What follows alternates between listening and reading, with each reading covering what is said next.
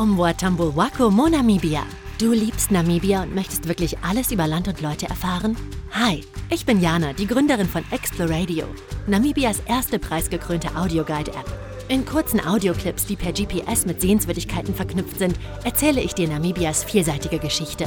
Und nicht nur das. Exploradio bietet dir Infos über Tiere, Landschaft, Sprachen und Kultur sowie Sicherheitstipps und vieles mehr. Entdecke Namibia mit Exploradio. Jetzt erhältlich auf Google Play und im App Store. Ich glaube, Meereskunde, Meeresbiologie wird in den Schulen ganz wenig gelehrt. Also ich denke einfach, das Bewusstsein über die Wichtigkeit und die Größe unserer, und die Ressource unseres Meeres, da ist viel, muss noch viel gemacht werden. Ja, ja. Und also das Meer ist nicht nur Fisch. Namibia hören, der Hitradio Namibia Podcast. In unserem Podcast auf einen Sundowner mit treffen wir uns einmal im Monat mit Persönlichkeiten, denen Namibia besonders am Herzen liegt. Ich bin Katja Hase und bei diesem Sundowner treffe ich mich mit Anja Kreiner in Swakopmund bei Bar Sondernam.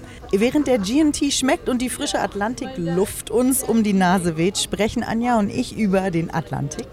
Anja arbeitet schon seit 1998 bei Ministry of Fisheries und kennt sich aus, wenn es zu unserem Meer, den Fischen, aber auch die kleineren Meeresbewohner geht.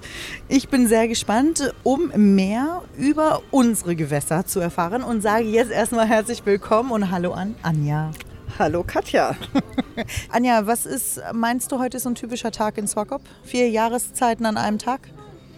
Also ich glaube, heute haben wir nur drei. Heute ist sehr sonnig. Heute morgens war es allerdings schön nass. Also es sind, glaube ich, nur drei. Aber es ist ein schöner Sommertag. Schöner Sommertag, so kann es sein. Es ist wirklich windstill, sehr schön. Die Leute haben Lust auf Meer und wir haben auch Lust auf Sundowner und deswegen denke ich, ja, gewöhnen wir uns ganz schön an das Wetter hier. Wie lange hat es gedauert, dass du dich hier an das Wetter in Swakopmund gewöhnt hast? Das ging erstaunlich schnell, weil ich kam ja nicht direkt aus dem Inland her, sondern aus Deutschland, von der Ostsee. Also da war es auch, wenn es grau war, hier immer sehr viel wärmer. Und als Sportler muss ich sagen, ist mir die Kälte eigentlich lieber als die Hitze. Ja, das stimmt. Ne? Also in der Hitze könnte mich noch weniger dazu bewegen, Sport zu machen. Das stimmt. Also, und ich kann es mal verstehen, ich glaube, in Windhoek wäre ich nicht so sportlich, obwohl man sich sicher daran gewöhnt. Aber mir liegt das Wetter hier. Ursprünglich wolltest du ja gar nicht an die Küste ziehen. Du bist ein Inlandmensch. Wann hat diese Liebe sich für die Küste entwickelt, Anja? Also die ist eigentlich so über Nacht gekommen, als ich nach meinem Studium in Südafrika mich nach Deutschland begeben habe und dann ein Stipendium an der Universität in Rostock gekriegt habe, an der Ostsee. Und als ich da dann eingezogen war im Wohnheim und den ersten Tag nach Warnemünde an die Ostsee gefahren bin, habe ich gedacht, ich will nie wieder weg vom Meer. Das war wirklich etwas, ich wollte nie am Meer leben und seit dem Tag wollte ich nie wieder weg. Ich glaube, da hat mir jemand Salzwasser in die Venen gespritzt. Irgendwie sowas muss das gewesen sein. Also du meinst, es hat irgendwelche komischen Wirkungen auf dich ausgeübt? Ja, ja, irgendwas ist da wirklich über Nacht passiert, weil ich wollte nie ans Meer. Zoologie hast du studiert, wie Ja. ich das richtig verstanden habe, in Südafrika. Und in Deutschland hast du dann gelebt in Rostock. Und ja, wie hat diese Zeit dich geprägt, dass du irgendwann doch gesagt hast, Biologie ist vielleicht irgendwie mehr, da, da will ich in die Richtung. In Rostock ist meine Liebe zum Meer entstanden und da ich ja Zoologie, Biologie studiert habe, war das irgendwie ein logisches, eine logische Schlussfolgerung. Obwohl ich noch nicht gleich, als ich mit meinem Studium angefangen habe, ich habe nicht Meeresbiologie in Rostock gemacht, sondern Zoologie in der medizinischen Fakultät. Aber als ich dann beschlossen habe, dass ich zurückkomme nach Namibia, war die Frage, was machst du als Biologin? Das war 1993. Und ich hatte eine Schulkameradin, die hier beim Ministerium gearbeitet hat und die habe ich dann mal angeschrieben. Da sagt sie, Anja, wir brauchen händeringend Biologen, egal, egal was eigentlich. Und da habe ich gedacht, das klingt cool. Und es gab schon eine Zusammenarbeit zwischen dem Institut für Ostseeforschung in Warnemünde und dem Institut hier. Und dann bin ich da einfach hin und bin zu dem Dr. Jürgen Ahlheit hin und habe gesagt, ich bin Anja Kreiner, ich habe ein Stellenangebot aus Namibia und ich bin jetzt noch ein paar Monate hier und würde gern mal gucken, was ich da eigentlich machen könnte. Und da habe ich dann gleich die Gelegenheit gekriegt, da mal mit aufs Schiff zu gehen. Und so, so ist es dann entstanden, dass ich, ich hatte mich halt auf, auf die Stelle beworben, ohne irgendwelchen Kenntnisse der Meeresbiologie oder Fische und konnte dann aber schon durch, durch die Zusammenarbeit in Warnemünde anfangen, mal zu gucken, wie eigentlich Fische aussehen und so. Das ist doch schon mal ganz gut. Wie Fische aussehen, sehen die sehr anders aus als bei uns hier unten. Nein, die Fische sehen gar nicht so anders aus und damals habe ich noch mehr Zoologie gemacht. Die kleinen Flussruderkrebse, Koppepoden, also alles mikroskopisch kleine Organismen und da gibt es viele, die sehr ähnliche Arten sind. Also was ich da gelernt habe, hat mir dann hier auch sehr viel geholfen. Und also die Ostsee ist, ist auch ein Gewässer, wo das Schiff schaukelt, allerdings sehr viel weniger als hier bei uns im Atlantik. Ja, wir haben große Wellen. Ja, und diese Wellen hast du aber auch lieben gelernt. Du bist 1998 zurück nach Namibia und bist hier zum Ministry of Fisheries nach Swakopmund, wohnst jetzt auch in Swakopmund und dein allererstes Projekt, wo du mit dabei warst, da ging es um pelagische Fische. Was heißt eigentlich pelagischer Fisch, Anja? Also ein pelagischer Fisch ist ein Fisch, der im pelagischen Lebensraum lebt. Und der pelagische Lebensraum ist im Grunde genommen nicht am Meeresboden und auch nicht ganz oben an der Oberfläche, sondern Natürlich kommen die schon mal an die Oberfläche, aber bis so 100 Meter Wassertiefe. Okay. Also die leben auch in tieferen Gewässern, aber dann nicht am Boden, sondern oben, der pelagische Lebensraum. Also die, die man auch eher sieht oder berührt, wenn man schwimmen gehen würde, als die, die unten tief schwimmen, richtig? Ja. Was habt ihr in der Zeit rausgefunden bezüglich der pelagischen Fische? Also was wir in der Zeit, die Hauptaufgabe war eigentlich die, die Satinpopulation, die Bestandsaufnahme, um zu gucken, wie, da, wie viele da sind, um dann die Fangquotenempfehlung ans Management zu geben. Und wie Leute vielleicht wissen, sieht es mit den Sardinen in Namibia nicht so gut aus. Und schon damals, als, als ich angefangen habe, war es immer die Diskussion, dürfen wir überhaupt noch zulassen, dass das gefangen wird oder nicht. Und da mussten wir natürlich, wir mussten gucken, was sind die Umweltbedingungen, leichen die vernünftig, können wir erwarten, dass neue ähm, in, in die Sardinenpopulation, dass die Eier halt auch schlüpfen und die Fische groß werden und, und auch dann in, in die Population ein, also reinkommen. Das war so die Hauptaufgabe, was wir gemacht haben. Wir haben keine ganz, ganz neuen Erkenntnisse gemacht, weil viel wurde schon gemacht, wo die Laichgebiete sind. Also in der Zeit haben wir viel bestätigen können dass es halt nicht unbedingt am Klimawandel liegt. Also sie leichen immer noch da, wo sie in den 70ern auch geleicht haben. Allerdings haben wir gesehen, dass die großen Fische viel kleiner geworden sind. Also die Fische leichen sehr viel jünger, die sind sehr viel kleiner, wenn sie leichen. Dadurch sind die Eier kleiner und überleben nicht so gut. Das ist eine typische Reaktion von Fischpopulationen unter Druck. Das Problem mit den, mit den Sardinen haben wir ja immer noch. Ne? Also es ist ähm, 98, war das eigentlich schon da? Liegt das wegen der Überfischung oder woran liegt es, dass der Sardinen weniger sind in unserem Wasser?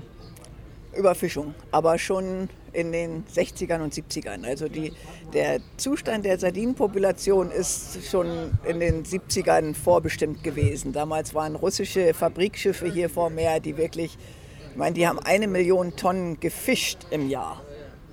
Und das ist nicht mal an Land gekommen hier. Das wurde alles, also dieser tolle, wertvolle Fisch Sardine wurde zu Fischmehl verarbeitet. Das ist eigentlich also eine Sünde, wenn man das heute, natürlich ja. wusste man das da nicht, dass man noch so viel mehr machen kann. Und der wirkliche Crash war dann in den 70ern. Anfang der 90er kamen sie so ein bisschen zurück.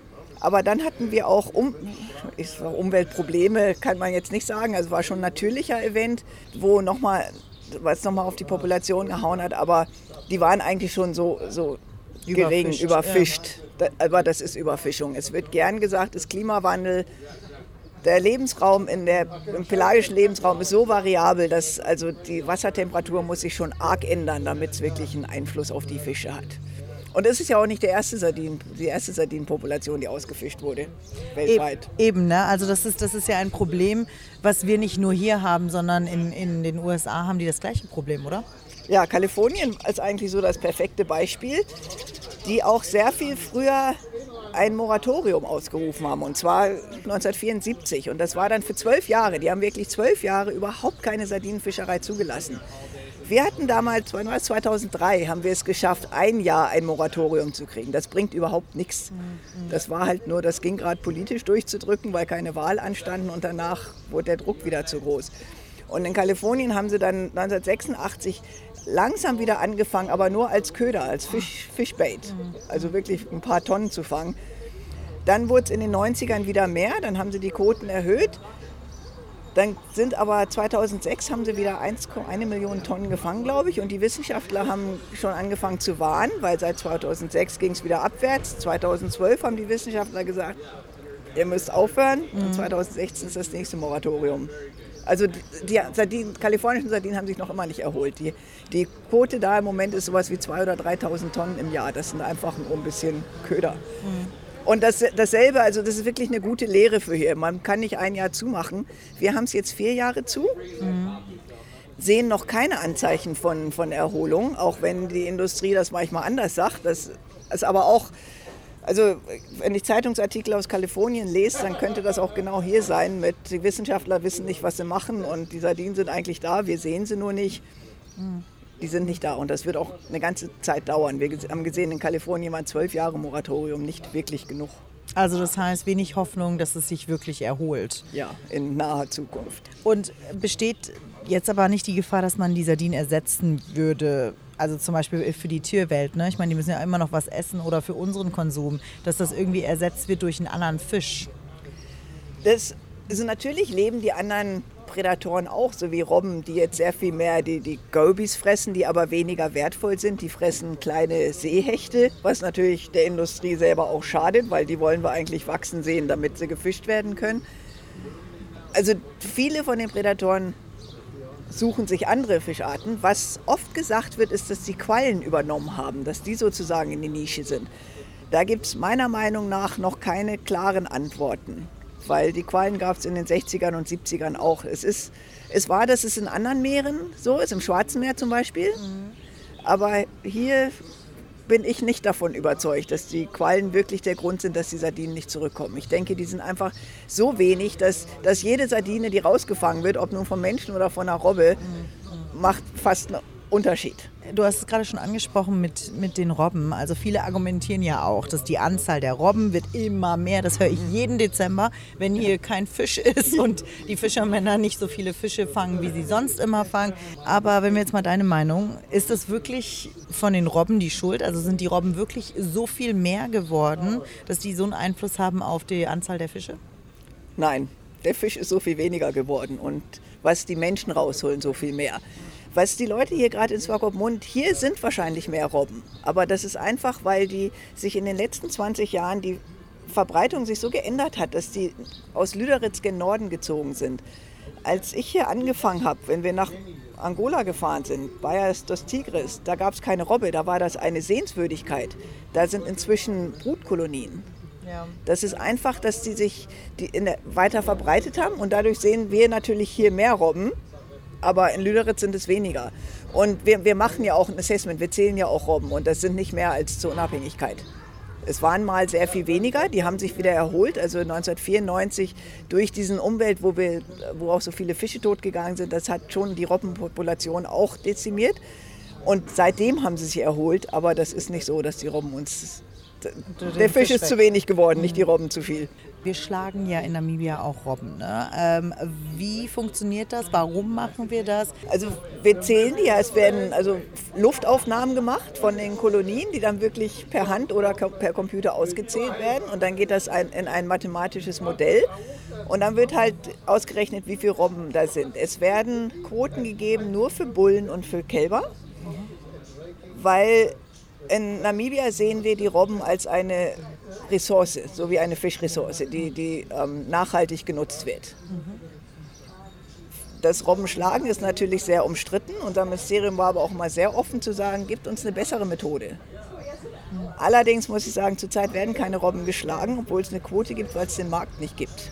Okay, also, also das heißt, ist, äh, für ein Fell, ja. fürs Fleisch, für wie ja. auch immer, es sind keine Abnahmen. Und ja. deswegen, was ja auch wieder schön ist, finde ich auf der einen Seite, weil man die Tiere nicht einfach nur so tot haut, sondern dass man sagt, okay, wir möchten nachhaltig vorgehen. Das wird auf jeden Fall nachhaltig gemacht. Und, und Robben, Bullen werden geschossen aber auch, weil die Bullen haben ja ein Harem. Die haben ja irgendwie eine optimale Haremsgröße von fünf bis sieben. Da bin ich jetzt nicht so der Experte, aber da muss man halt auch aufpassen, dass du nicht zu viele Bullen rausschießt, weil sonst kommt das auch wieder aus dem Gleichgewicht. Oh Gott, da muss er ja 15 Frauen, ja, genau. das geht ja gar und, nicht. Genau, und da, Zu viel los. Und das machen unsere Wissenschaftler auch. Also, Okay. dass sie wirklich gucken, dass, Ja. dass dieses optimale, die Balance nicht, nicht gestört wird. Ja, und deswegen denke ich auch, es bringt nicht die ganzen Robben zu schießen, nur weil das Ökosystem kaputt ist. Dann, dann Ja. kommt das nächste Problem. Ja. Also, wenn man die Robben rausholen würde, wird irgendwas anderes dann auf einmal hochkommen, was, was grö noch größere Schäden, Schaden am System macht. Nicht nur mit den Robben wird ja mit Quoten gerechnet,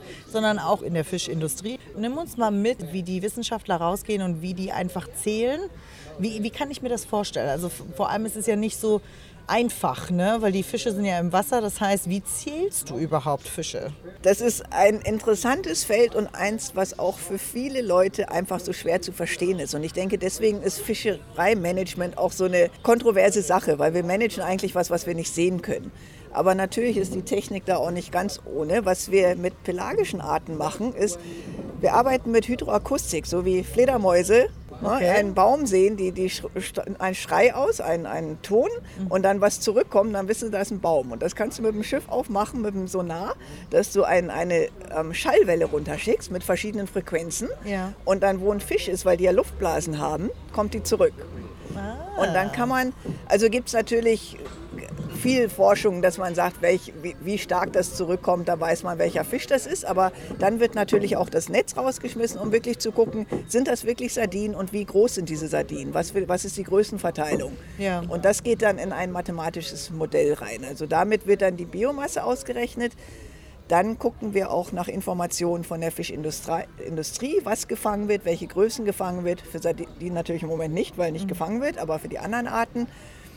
Und darauf wird das, das wird alles in ein mathematisches Modell geschmissen und dann wird ausgerechnet, wie viele Tonnen Sardinen da draußen oder Fische da draußen sind und wie viel man als Quote vergeben kann, um den, den Bestand nachhaltig zu halten. Und diese Quote wird jedes Jahr rausgegeben, oder? Ja, Ne? äh, wir, wir fahren auch jedes Jahr raus für die meisten Fischarten. Also für die Hosmecke, Pferdemakrele, Seehecht, Seeteufel, Mankfisch. Sardinen zurzeit nicht wegen dem Moratorium, aber das wird wirklich jedes Jahr gemacht für die wichtigen Fischarten. Ich kann sagen, dass auch wenn wir so ein kleines Land und ein relativ kleines Institut sind, durch die wirklich internationale Zusammenarbeit, die wir mit ganz vielen Ländern, vor allen Dingen Südafrika, Norwegen und Deutschland, aber noch anderen, die Franzosen, ähm, ist die, die Wissenschaft auch wirklich Weltklasse. Also die Art, wie wir die Bestandsaufnahmen machen, sind schon, wie man in der Wissenschaft sagt, peer-reviewed. Also das ist nicht was, was wir uns hier aus dem Daumen saugen. Und da sind auch regelmäßig Treffen die Leute, die das machen, sich mit internationalen Kollegen und dann wird da geguckt, ob das auch alles richtig ist. Also nehmen wir jetzt mal an, zum Beispiel, ihr fahrt raus, ihr zählt die Fische, ihr seht, oh, krass, bei dieser Fischart ist extrem wenig dabei rausgekommen. Also wir haben extrem wenig gefunden. Wo, wo macht man den Halt und sagt, oh, stopp, wir müssen irgendwo diese Fischart irgendwie retten? Wo gehen die Alarmglocken an sozusagen? Also da gibt es Managementpläne, die, Pläne, die, die mit der Industrie ausgearbeitet werden und die sozusagen die, die Richtlinien geben. Wenn der Bestand niedriger als so und so viel tausend Tonnen ist, dann fangen die Alarmglocken an zu läuten. Und es ist ja auch so, ich meine, ich habe hier so ein bisschen die Methode erklärt, wir können nicht sagen, da sind genau 100.000 Tonnen Fisch im Meer.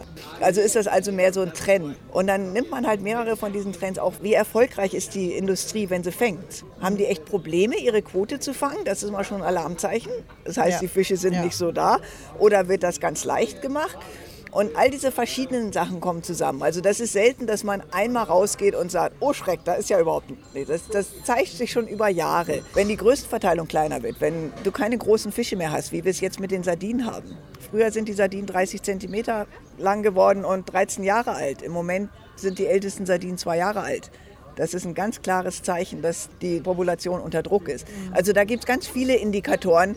Das ist also nicht jetzt so ein Ding von heute auf morgen und wir gehen raus und sagen, ups, da ist ja, nichts mehr. Also das heißt, 98 hat man schon gesehen, okay, die Sardine ist irgendwie weniger geworden. Hat man dann schon angefangen zu sagen, okay, zack, wir fangen keine Sardinen mehr? Oder wann, wann ging das los, dass man gesagt hat, okay, Sardinen werden nicht mehr gefangen? Also die Empfehlung, keine Sardinen zu fangen, gibt es auf jeden Fall schon seit 98, seitdem ich hier war.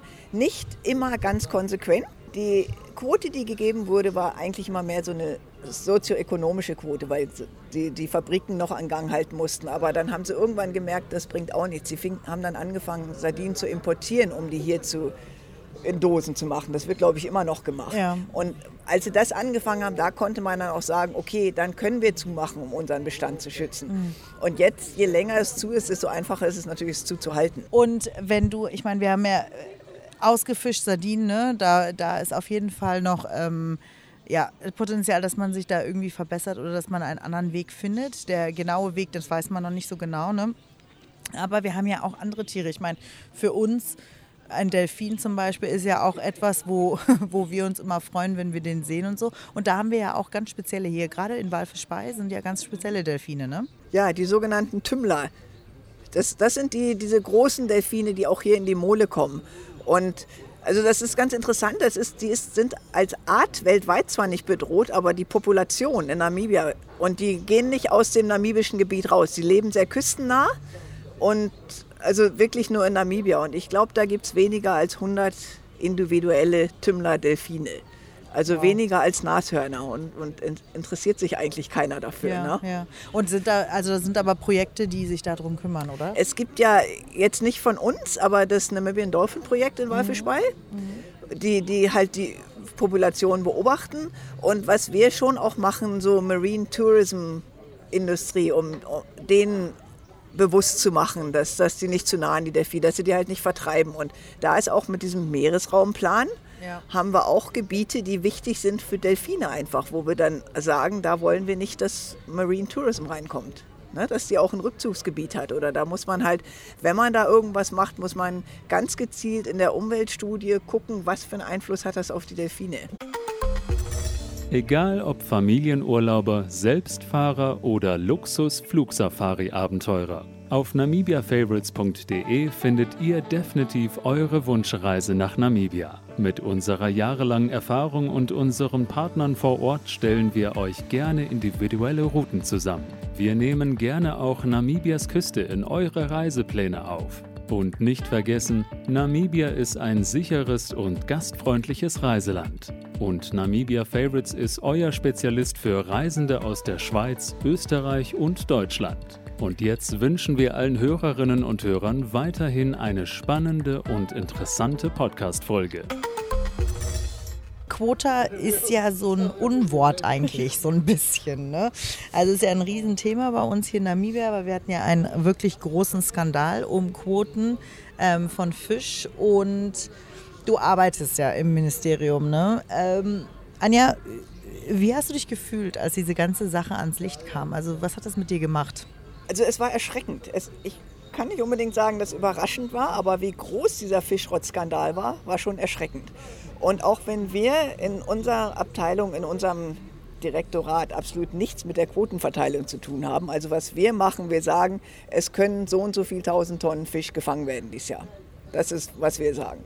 Und dann vielleicht noch, wenn irgendwelche Gebiete geschlossen werden müssen, aber nicht wer Fisch wo fängt und so. Und dann war es wirklich so, dass man sich kaum noch in die Stadt getraut hat. Ach, du arbeitest fürs Fischrottministerium. Ja, ja. Und es ist nicht schön, Ja. wenn man in einem Ministerium arbeitet, weil jeder dann gleich denkt, ach, du bist einer von den Fischrottleuten. Also das ganze Ministerium ist natürlich riesengroß. Also da ist, also Fischrott, da waren schon Angestellte des Ministeriums, die dafür verantwortlich waren. Weil die Quoten werden von Angestellten Ja. ausgegeben. Aber unser Direktorat ist jetzt wirklich nur für die Wissenschaft verantwortlich und zu sagen, wie viel Fisch ist da, was kann geholt werden, was sind irgendwelche Management-Optionen, wie verstehen wir das Ökosystem besser. Das geht auch mehr als äh, nicht nur um Fischarten, sondern Biodiversität und, und auch zu sagen, wo müssen wir Marine Protected Areas, Schutzgebiete machen und so. Und ich denke, das ist unheimlich wichtige Arbeit. Ich meine, wenn keiner mehr Bestandsaufnahmen macht und guckt, dass das, ähm, was da draußen ist, dann kann es überhaupt nicht mehr gemanagt werden. die Industrie ist ja die, die Namibia auch ein bisschen am Leben hält. Ne? Also die Genau. Fischindustrie ist halt ein riesen A, Arbeitsgeber, B ist das ein Riesenanteil, wo wir unsere, wo wir Geld generieren für, fürs Land. Ne? Und ähm, wenn das nicht richtig gemanagt wird, haben wir ein Problem. Genau, und wie du sagst, ist die Fischereiindustrie eine der größten Arbeitgeber und, und ist für das Land einfach wichtig. Und natürlich kann die nur wichtig bleiben, wenn es nachhaltig gemacht wird. Und dazu brauchst du Wissenschaft.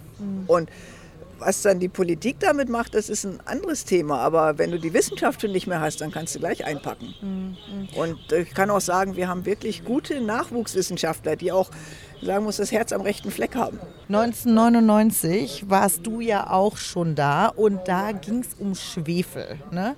Also als Kind kenne ich das so, der Schwefel ist an Land gekommen. Das war eigentlich, für uns war immer so, ah ja, Schwefel schon wieder. Ne? Das hat komisch gerochen, da war ganz viel weißer Schaum am Strand und wir wussten, oh, Schwefelzeit. Und sieht ne? schön tropisch aus, ne? Sieht- türkise Wasser. Ja, genau. Und in der Zeit wusste man auch zum Beispiel Langusten waren dann eher, die man fangen konnte, weil die ein bisschen mehr oben geschwommen Mhm. sind, vielleicht nicht ganz in den Löchern drin waren. Was ist eigentlich Schwefel?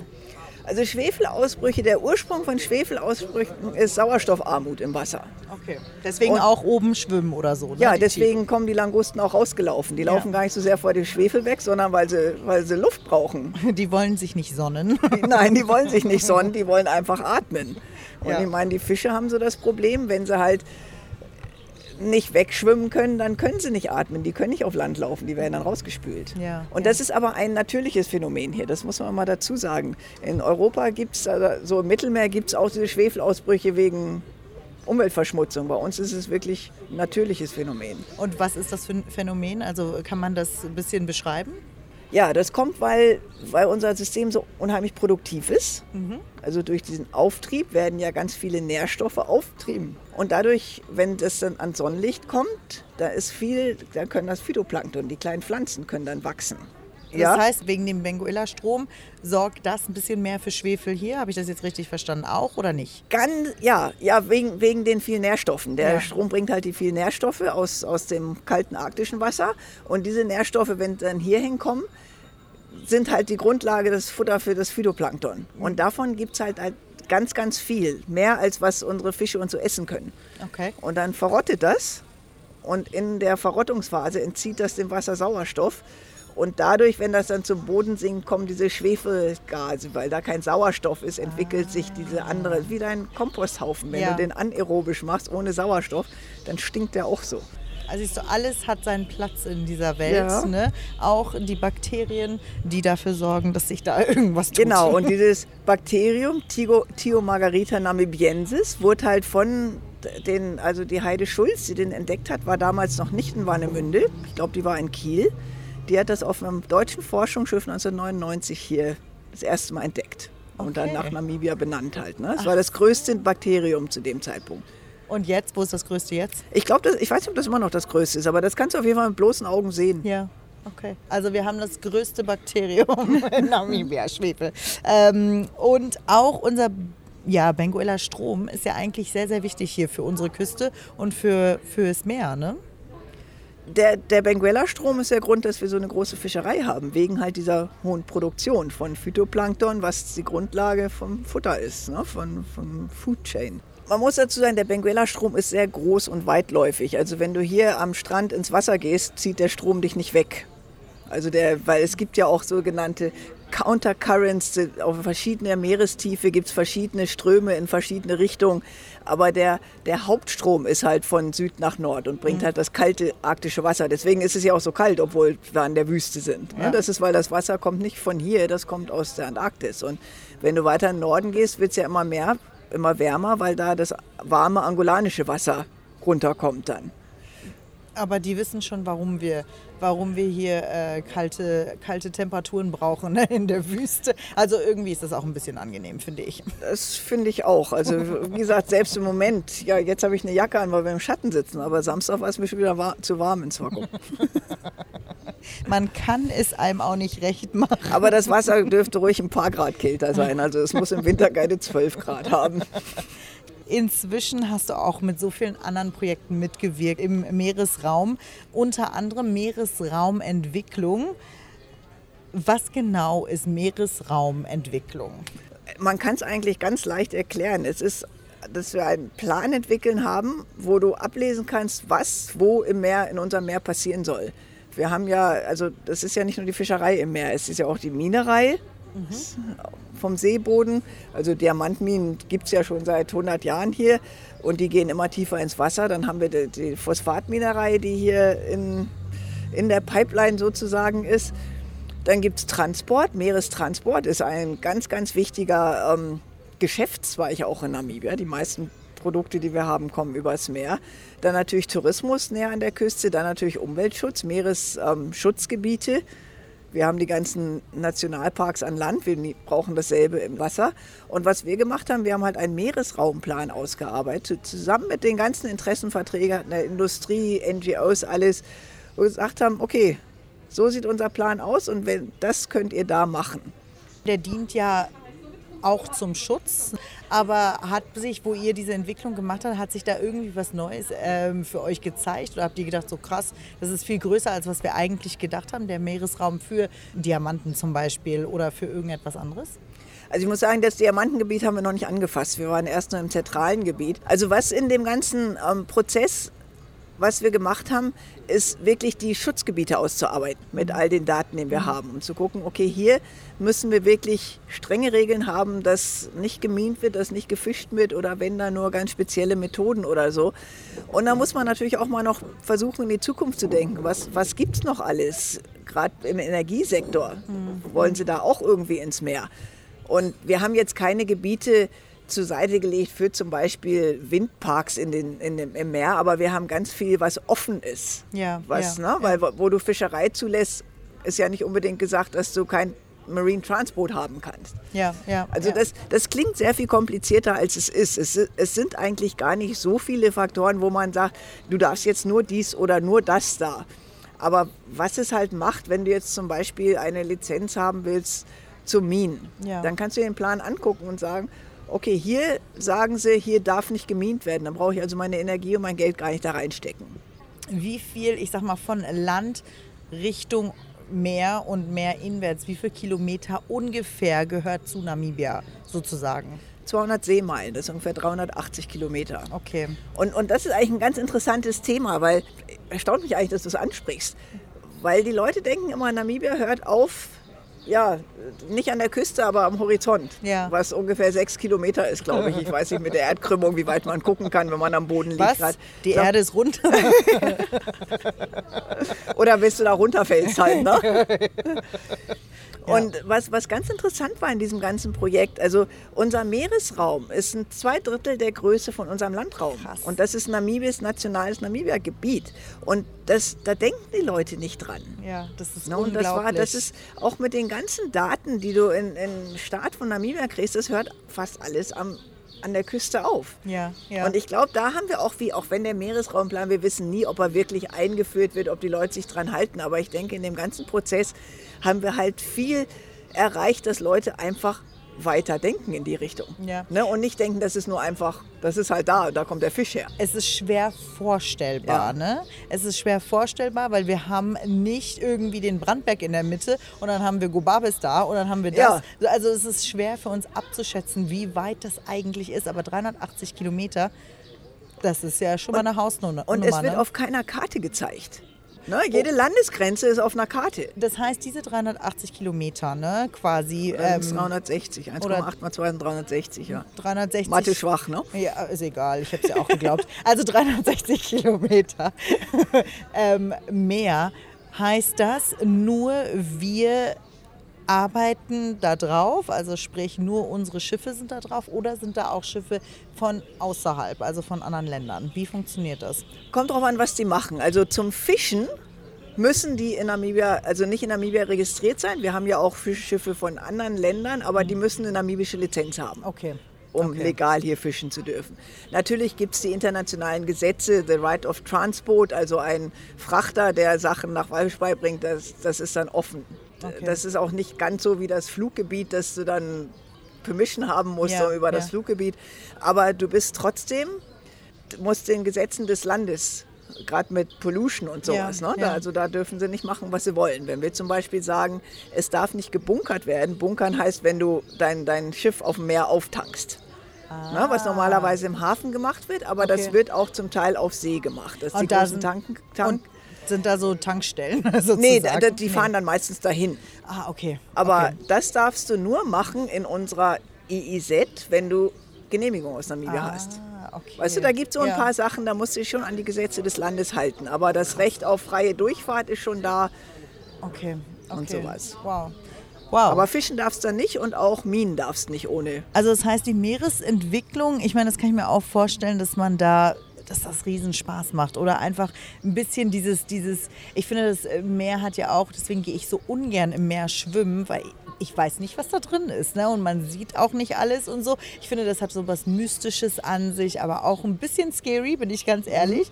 Und das muss aber Spaß machen um einfach das zu entwickeln um zu verstehen was in diesen 360 Kilometer Breite, aber wie lang Namibia noch dazu und so Ja. weiter, ich rechne jetzt nicht. Aber dass man das einfach versteht, was in, dieser, in diesem Raum passiert und dass man mitentwickeln kann, oder? Ist bestimmt cool, ne?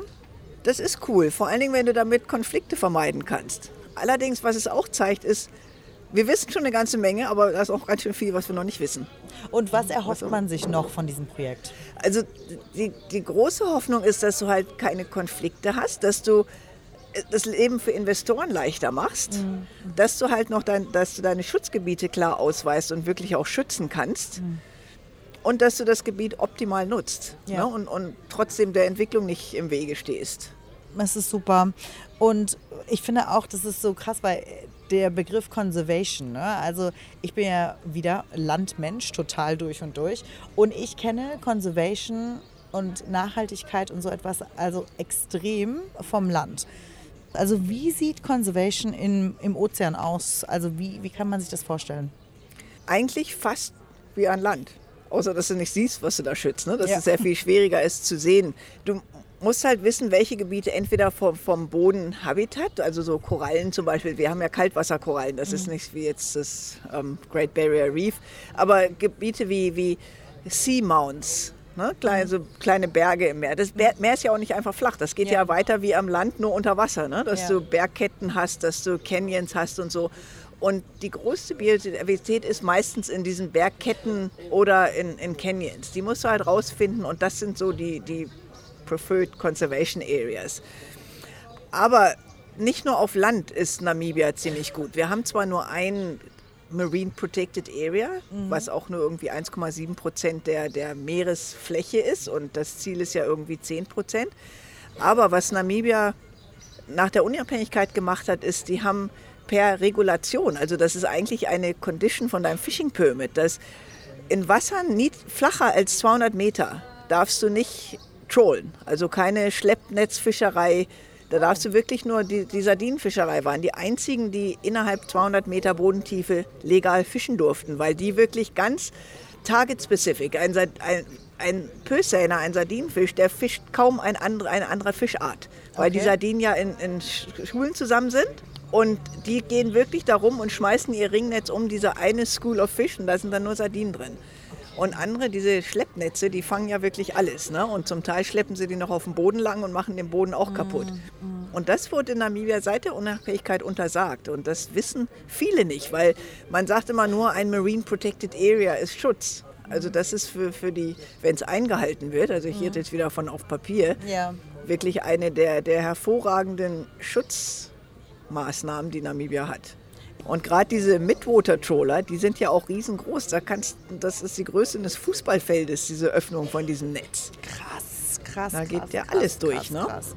Und da habt ihr aber auch Regelungen. Ne? Also ich weiß, dass ähm, zum Beispiel, wenn man irgendwie äh, Hake, Seehecht fängt, dass man dann irgendwie sagt, okay, wenn du alles beifangen hast, das muss, da zahlst du ja eine Strafe Mhm. für. Ne? Und das finde ich auch interessant. Also finde ich auch gut, dass man da das nicht einfach nur so wegwischt, sondern sagt, okay, du zahlst Strafe für den Beifang und das ist auch gut so. Ja, das, damit es sich halt nicht lohnt, der- den Beifang. Der muss zu teuer werden. Ne? Ja, ja, ja. Doch, unsere Gesetze sind super. Okay, sehr schön. Das freut mich. Und ja, du hast auch ein Lieblingsprojekt. Ne? Also du hast, ja, wortwörtlich heißt es da Küstenschutz, Biodiversität. Hast du ein bisschen mehr unter die Lu Lupe genommen. Erzähl uns mal ein bisschen über dein Lieblingsprojekt, was du für dich so in den letzten Jahren ent entdeckt hast. Ja, die, die Küste eigentlich, weil wir reden viel übers Meer und wir haben das Ministerium für Fischerei, was hauptsächlich, also wir sind verantwortlich für Fische und Living Marine Resources, also alle lebenden Sachen. Und dann gibt es Ministry of Environment, Forestry and Tourism, die die ganzen Nationalparks am Land machen. Aber wer kümmert sich eigentlich darum, was, wenn du hier in Swakop da hinten hingehst, bei Meile 4 auf den Steinen, was da alles ist? Das ist wirklich so eine graue Zone. Und weil es nicht so viel ist, dass, dass es kommerziell genutzt wird, wurde das all die Jahre übersehen. Es, es, war einfach schwierig, Geld dafür zu kriegen. Mal zu gucken, was haben wir in den Rocky Shows auf den Sandy Beaches. Und da haben wir es geschafft, 2019 Gelder zu kriegen. Einmal so eine Biodiversity Baseline. Es war nicht die erste. 2002 haben die Südafrikaner das schon mal gemacht, aber von Lüderitz bis an Kunene zu fahren. Und wirklich, oh, wow. also wir können wirklich fast jeden größeren Stein, der an der Küste war, da haben wir unsere Quadrate draufgelegt und geguckt, was da drauf ist. Das, das kannst du natürlich nur bei Ebbe machen, deswegen ja. kannst du das nicht in einem durchfahren. Das waren drei Trips. Wenn du mal wieder hier auf die Steine gehst, nimm Vergrößerungsglas mit und guck einfach mal, wie schön das ist. Und überleg, wie diese Organismen da leben. Bei Ostwind haben sie 45 Grad, dann kommt die Flut rein, das Wasser im Winter hat 11, 12 Grad und da müssen die Dinger leben. Und dann sind das so bildhübsche, ganz feine Algen, die da wachsen. Also ich habe angefangen damit und war einfach fasziniert. Ich habe angefangen, Karten zu machen und ich bin kein künstlerisches Talent, weil das einfach so schön ist. Und wir haben halt diese Fahrt gemacht, sowieso traumhaft, von Lüderitz nach Swakopmund zu fahren. Da die Dünen hoch und runter, da siehst du auch keinen Mensch. Und jetzt haben wir halt diese Baseline und das hat natürlich auch einen Sinn, dass wir wissen, wo sind die Biodiversität-Hotspots und dein, dein Favorite Place Möwebucht, Rocky Point sind ganz wichtig da. Und das machen wir jetzt regelmäßig, also das brauchst du nicht jedes Jahr machen. Das alle paar Jahre und dann kannst du halt sehen, ob der Klimawandel Einfluss hat. Kommen die angolanischen Arten, die mehr Warmwasserarten sind, kommen die runter. Manchmal kommen sie nur für eine Zeit lang also manche Indikatorenarten kennen wir schon, dann sehen wir die hier mal und dann sind sie wieder weg. Und da wollen wir jetzt halt ein Monitoring-Projekt durchziehen, hoffe, dass das Geld bleibt und die Expertise, weil das ist was, was Namibia ganz wenig machen. Und ihr habt auch was Neues entdeckt, ne? 2019? Ja, da wurden von diesem Seesalat, diese, das Grüne, was du da siehst, ne? Ja, das kannst du ja. auch mal probieren. Das kann man essen. Das okay. schmeckt nur ein bisschen salzig. Ich habe heute Abend noch nichts vor, also das Aber ich also es gibt äh, Websites, wo Südafrikaner da richtig Rezepte und so machen, Echt? weil es gibt kaum was Giftiges da unter den Pflanzen. Das okay. heißt, kann man alles probieren. Schmeckt nicht alles. Und da wurden Arten entdeckt, die, die noch nicht beschrieben wurden hier. Also da wurden genetische Untersuchungen gemacht, die, die Publikation, das machen unsere Kollegen aus Südafrika. Wie gesagt, wir haben da nicht so die Expertise. Aber wir, haben, wir kennen die richtigen Leute, was ja auch oft wichtig ist. Ne? Ja. Ne? Ich sag mal, das war so eins der Projekte, die sehr erfolgreich waren, wo ich mit so ganz blauäugig reingegangen bin, weil ich mich der Gefahren auch gar nicht bewusst war. Ich meine, von Lüderitz nach Wallfisch zu fahren, wir sind alle selber gefahren. Wir hatten zwar einen Guide mit, aber haben Autos gemietet die uns zum Teil fast weggeschwommen wären, weil wir festgesteckt haben. Und uns ist nichts passiert. Also es hat keiner irgendwie einen Kratzer. Wir hatten einen, einen flatten, platten, platten Tire, ein Pappwheel sozusagen gehabt auf der ganzen Tour. Und im Nachhinein denkst, was da alles hätte passieren können. Ja. Ja. Aber manchmal ist es ja besser, dass man sich da irgendwie ein bisschen frei von macht. Ne? Ich denke oft. ja, also und wir haben das so genossen. Es war so eine zusammengeschmissene Truppe, auch Studenten von der Universität von Namibia, die waren Projektpartner. Leute von, die Jüngsten waren wahrscheinlich knapp über 20, der Älteste 77. Also ich denke, das war auch so ein Lottogewinn, ne? ja. dass ich da jemand gefunden habe, der uns das finanziert und wirklich freie Hand gelassen hat. Ihr wolltet schauen, Biodiversität, ja, aber auch Klimaschutz und Küstenschutz und so, ne? wie sich das entwickelt hat. Kannst du sagen, irgendwie in den letzten 24 Jahren hat sich die Küste irgendwie entwickelt in eine bestimmte Richtung? Vielleicht mehr Wasser, weil die Ice Cubes da oben alle äh, schmelzen. Wie, wie hat sich das entwickelt hier bei uns? Also was wir sehr viel sehen, was ich jetzt aber allerdings nicht so sehr durch meine Arbeit sehe, durch dieses graue Gebiet zwischen den verschiedenen Ministerien, ist Küstenerosion. Und das ist ganz interessant, das fällt einem hier nicht auf, weil keiner an der Küste lebt. Aber es gibt eine ähm, Firma, die ein eine Studie gemacht haben, wie die Küste sich verändert hat südlich von Vlotska Marken. Und seit den 80er Jahren ist die 800 Meter gen Osten gewandert. Das heißt, wenn da irgendwie was wäre und nicht so nur die Toiletten auf Meile 14, die ja vor Jahren schon weggespült sind, das gibt es nicht mehr, weil das mhm. im, aber es stört halt niemand, weil hier keine Menschengefahr sind.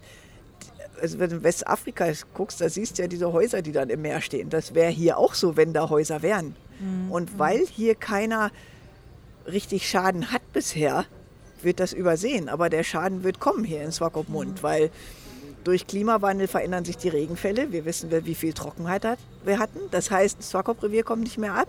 Dann dazu kommen die ganzen Dämme, die gebaut wurden. Das heißt, wenn der mal läuft, dann wird das Wasser aufgehalten. Und dieser Sand ist aber wichtig für den Küstenschutz. Musst mal hier nördlich von unserem Shoppingcenter Platz am Meer lang laufen und sehen, da ist kein Sandstrand mehr. Da bin ich vor ein paar Jahren noch barfuß am Sandstrand bis nach Meile 4 gejoggt. Das kannst du heute nicht mehr. Das kannst du vielleicht mal bei einer ganz niedrigen Ebbe.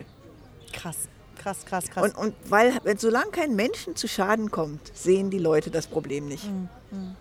Es ist nicht greifbar, ne? Also es ist der, das Meer äh, und so eine Sache entwickeln sich ja auch nicht über Nacht, ne? Genau. Also es entwickelt sich ja, ja langsam vor sich hin. Du siehst auf einmal, oh, hier sind Steine, ja cool. Dann guckst du wieder mehr Steine, du so, oh ja, krass, okay. Und dann hast du schon vergessen, dass da vor ein paar Jahren gar nicht mehr Steine waren eigentlich, genau. sondern dass das nur Sand war. Und das geht eigentlich irgendwie so ein bisschen an dir vorbei. Ne? Wie ist denn das mit, mit dem Meeres, also mit den Tieren, die zum Beispiel im Meer sind? Habt ihr da irgendwie auch gemerkt, ähm, vielleicht bestimmte Pflanzen gehen ein oder oder das Meer, das Wasser wird wärmer oder kälter. Merkt ihr da irgendwie einen Unterschied? Also so klimabedingte Veränderungen können wir bei uns noch nicht so sehr nachweisen. Obwohl gezeigt wurde durch ähm, Satellitendaten, dass die Meeres-Sea Surface Temperature, das heißt die Temperatur, die du vom Satellite aus messen kannst, die, also die oberen paar Zentimeter, hat sich seit den frühen 80ern um Jahr um einen Grad ähm, erhöht. Was das für einen Impact hat auf die biologische Welt ist noch nicht so klar, weil das System halt so variabel ist, dass Temperaturunterschiede an einem Tag von 6, 7 Grad sind möglich, wenn du einen warmen Tag hattest und dann bläst der Südwester und der Auftrieb kommt. Und die, die Tiere, die auf dem Meeresboden leben, da, ist, da kommt das noch nicht an. Mhm. Aber über Jahre kann das schon ein, ein Faktor sein. Merkt ihr, wie wie unterschiedlich zum Beispiel unsere Küste ist, wenn du vom Süden, habt ihr ja jetzt gemacht, wenn du von Süden hochfährst, ob sich das da irgendwie anpasst. Wird es wärmer, wenn wir weiter nördlich fahren oder gar nicht? Auf jeden Fall. Okay.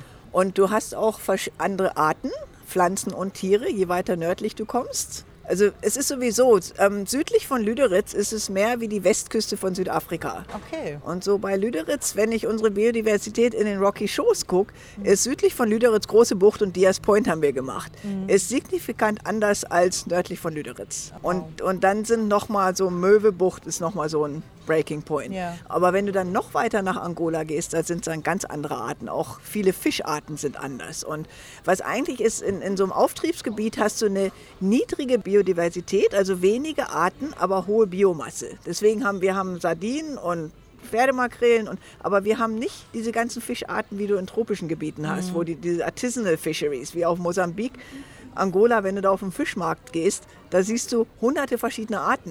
Mhm. Wenn du hier einen Fischmarkt hättest, hättest du fünf Arten. Also das ist schon. Und, und da ist wirklich die namibisch-angolanische Grenze. Das, die Grenze ist natürlich nicht so, nicht so scharf wie die Grenze auf Land. Ja. Das ist nicht der Fluss, aber das Gebiet ist auch eine, eine Ökosystemgrenze. Anja, danke schön. Das war ein Sundowner, der mich zum Nachdenken animiert. Und ich hoffe an alle Hörer auch. Zumindest denke ich jetzt ganz anders nach, wenn ich meine Füße in den Atlantik stecke. Oder wenn ich mit meinem Neffen Klippenfische fangen gehe auf den Klippen unserer Küste. Vielen, vielen Dank. Danke, Katja. Das war Auf ein Sundowner mit Anja Kreiner bei Bar Sondernam. Schaut mal bei Namibia Hören vorbei, da gibt es noch ganz viele spannende Gespräche rund um unser Lieblingsthema Namibia. Mein Name ist Katja Hase und ich freue mich natürlich wie immer auf das nächste Gespräch. Namibia Hören, der Hitradio Namibia Podcast. Das schönste Geräusch beim Sundowner. Und den verbringen wir heute bei Bar Sondernaam, eine kleine Bar in der Mitte von Swakopmund. Die feinsten Gins und Weine und dabei was leckeres snacken, bevor es zum Dinner geht. Urlaub pur bei Bar Sondernaam.